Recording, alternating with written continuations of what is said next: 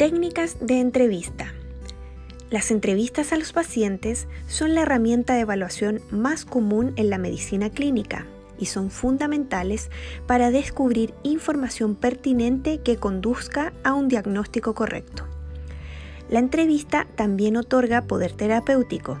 Se utiliza para establecer una relación con el paciente y proporcionar empatía y tranquilidad.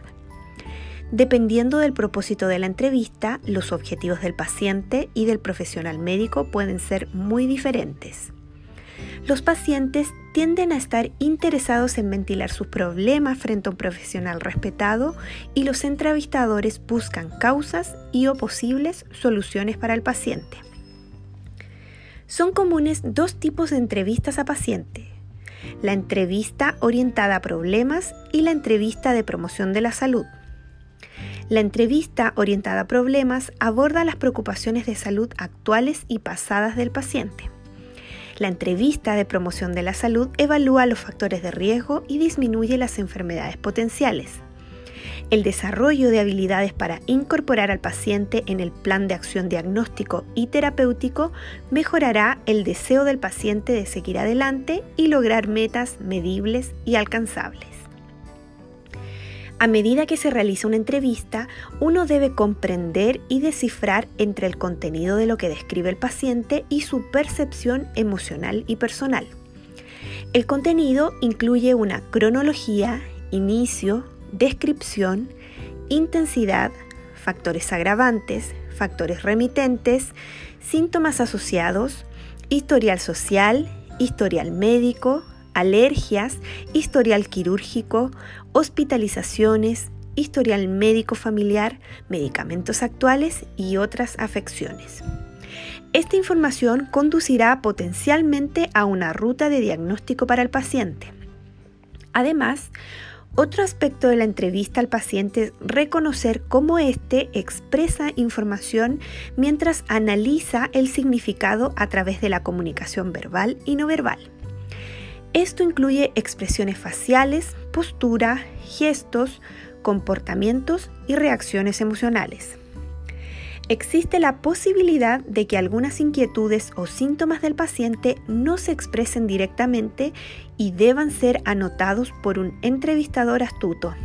Por ejemplo, se puede observar una evitación tópica o un cambio brusco de fluidez en la conversación el desarrollo de un estilo de entrevista sin prejuicios probablemente mejorará la revelación de inquietudes del paciente. Los pacientes rara vez expresan sus síntomas de manera organizada. Por lo tanto, será beneficioso para el entrevistador hacer preguntas abiertas o direccionales que puedan ayudar al paciente a comunicar la información necesaria durante la discusión. Las habilidades para entablar relaciones con los pacientes incluyen escucha activa, es decir, un interés en el paciente sin juzgar. Empatía, que es un estado emocional de comunicación y de comprensión. Y preocupación, es decir, cuidar al paciente único. Demuestre conocimiento y comprensión haciendo preguntas pertinentes durante la entrevista. Mostrar empatía puede ser un simple comentario como suena como un momento muy difícil cuando se comparte la historia de un padre que falleció por una enfermedad cardíaca a una edad temprana. Cuando sea apropiado, un toque tranquilizador o un momento de silencio también pueden fortalecer las relaciones con los pacientes. En el primer paso de la entrevista incluye una introducción formal.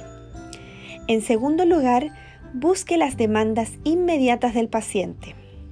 En la sala de emergencias esto puede incluir una evaluación de las vías respiratorias, la respiración y la circulación del paciente. En otras situaciones, el entrevistado puede requerir un aspecto de comodidad, posiblemente un vaso de agua. Las entrevistas con los pacientes se llevan a cabo mejor en privado y sin distracciones. Las emociones deben evaluarse rápidamente en el proceso de la entrevista debido a la posibilidad de que se confunda la historia con adornos y actitud defensiva. Como entrevistador, es importante que la entrevista fluya de manera productiva y positiva. al comienzo de la entrevista exprese la asignación de tiempo para ayudar al paciente a priorizar sus preocupaciones. Esto también permite al paciente sentirse en control de sus preocupaciones y de la discusión. Además, mezcle preguntas abiertas con preguntas de enfoque. Las preguntas abiertas pueden permitir al paciente expresar sus pensamientos y sentimientos y las preguntas enfocadas permiten al entrevistador obtener detalles importantes con respuestas de sí o no de una manera más eficiente en el tiempo. Demasiadas preguntas de enfoque pueden hacer que uno tenga una sensación de interrogatorio aunque a veces es más eficiente, un número muy alto de preguntas de enfoque puede costarle al entrevistador una buena relación con el paciente. La primera pregunta que se plantea en la entrevista suele ser abierta. Por ejemplo, ¿cuál es la razón principal por la que busca asistencia médica hoy? Esto brinda una oportunidad para que el entrevistador le permita al paciente compartir sus preocupaciones y el entrevistador puede demostrar que está escuchando activamente. Esto incluye escuchar sin juzgar y mostrar preocupación por el paciente durante la comunicación. Por lo general, los pacientes no suelen expresar su queja principal de inmediato. Por lo tanto, cuando el paciente concluya sus pensamientos, un entrevistador puede tener éxito preguntando más. ¿Hay algo más que le gustaría compartir en este momento? Algunos pacientes expresarán ansiedad, ira, impotencia u otras emociones. Reconocer que las emociones del paciente son válidas y ofrecer tranquilidad puede construir una relación significativa. Durante la entrevista, las preguntas significativas formuladas positivamente reducirán la actitud defensiva del paciente. A menudo, esto se puede lograr sugiriendo o compartiendo un comportamiento común asociado a las acciones del paciente. Por ejemplo, el entrevistador puede transmitir la similitud de que las personas consuman alcohol cuando están bajo estrés. Esto resulta aceptable preguntar si esto también le está ocurriendo al paciente. Y el paciente puede tener un sentido de confianza y por lo tanto compartir información pertinente. Al final de la entrevista con el paciente, una declaración de transición apropiada para comenzar el examen físico puede ser, ¿hay algo más que le gustaría compartir conmigo antes de que comience el examen físico? Esta declaración tiene dos propósitos. En primer lugar, obtiene cualquier información adicional que el paciente considere necesaria y, en segundo lugar, indica una transición al examen físico. Una vez concluido el examen físico, es apropiado discutir con el paciente los hallazgos en el examen físico, así como el siguiente curso de acción. Esto incluye informar al paciente sobre los laboratorios, las imágenes necesarias para obtener más información sobre la enfermedad del paciente, así como sobre los medicamentos, los líquidos intravenosos que se administrarán para tratar al paciente. Por último, antes de concluir la entrevista, es importante discutir el probable plan de seguimiento y el tratamiento posterior. En el entorno ambulatorio, esto puede incluir la admisión al hospital o la derivación al domicilio y regresar para una cita de seguimiento a una hora designada. En el entorno hospitalario puede incluir la admisión al hospital, el alta y el seguimiento con un médico en el entorno ambulatorio o la discusión de más pruebas y exámenes para una resolución final. La fase final de comunicación en el proceso de entrevista proporcionará al paciente información importante sobre su enfermedad y creará una buena relación con la esperanza de que el paciente se involucre cada vez más en su salud. El entorno hospitalario puede incluir la admisión al hospital, el alta y el seguimiento con un médico en el entorno ambulatorio o la discusión de más pruebas y exámenes para una resolución final. El aprendizaje permanente y la práctica de la entrevista médica mejorarán la capacidad de uno para llegar a los pacientes de una manera más comprensiva y solidaria. La investigación proporciona evidencia de que incluso a los entrevistadores médicos novatos se les puede enseñar a ser más efectivos en el proceso de entrevista. Errores comunes en las entrevistas. Realizar demasiadas preguntas enfocadas, ignorar las emociones del paciente, llegar al diagnóstico o acortar el diferencial demasiado pronto en el proceso de entrevista, negarse a regresar al paciente para obtener más información o aclaraciones, sin presentaciones, sin tener en cuenta la comodidad del paciente, sin establecer relaciones, sin preguntas abiertas o las interrupciones en el proceso de entrevista.